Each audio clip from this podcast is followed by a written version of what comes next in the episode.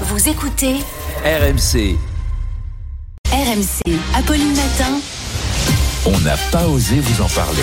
Mais non, Sébastien, on n'osait pas. Mais finalement, vous êtes là. Ah oui, une première ministre en grève. C'est pas tous les jours qu'on voit ça quand même. Euh, Imaginez, c'est comme si Matignon fermait boutique pour la journée. Ça se passe en Islande. La Bah, première ça serait assez ministre. français, cela dit. Honnêtement. Bah, peut-être. C'est même s'est surprenant jamais que ce soit pas en Ah, France que ça se soit vu. En tout cas, la première ministre, donc, est en grève en Islande aujourd'hui. Pourquoi Geste de solidarité envers les femmes, parce que cette journée est annoncée là-bas comme la plus grande grève jamais organisée pour l'égalité salariale, contre les violences sexistes et sexuelles. Partout, les femmes vont cesser le travail. On attend au moins 25 000 personnes pour une grande marche dans le centre de Reykjavik. Vous allez me dire 25 000 personnes, c'est pas beaucoup. Mais en fait, c'est massif parce que quand vous voyez à, l'échelle Oui, à la de la du pays. population islandaise, ça fait 7% des Islandais. C'est comme si on avait 4 millions de personnes dans les rues à Paris.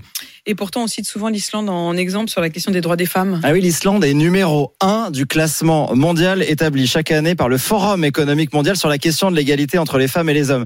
Euh, la France est 40e et a perdu Quelle du honte. terrain euh, l'année dernière. Vous voyez, on a encore du, du progrès. L'Islande paraît exemplaire, mais la première ministre là-bas dit nous n'avons pas encore atteint l'objectif de l'égalité sa- salariale totale, ce qui est inacceptable. Alors elle sera donc euh, dans la rue. Les organisateurs veulent euh, paralyser euh, le pays. Bon voilà, on verra si ça donne des idées euh, en France à, à Elisabeth notre- Borne. À notre première euh, Elisabeth Borne en ministre. grève le jour de la journée des femmes, le 8 mars. Voilà. Est Elisabeth. Borne, Sébastien Krebs vous lance euh, un appel.